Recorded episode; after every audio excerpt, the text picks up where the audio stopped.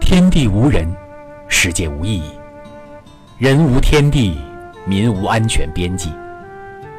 人也许要顺其自然，自然却也要随从人性。人创造世界，环境也改变人类。人性是液化的，甚至是气化，而非固态。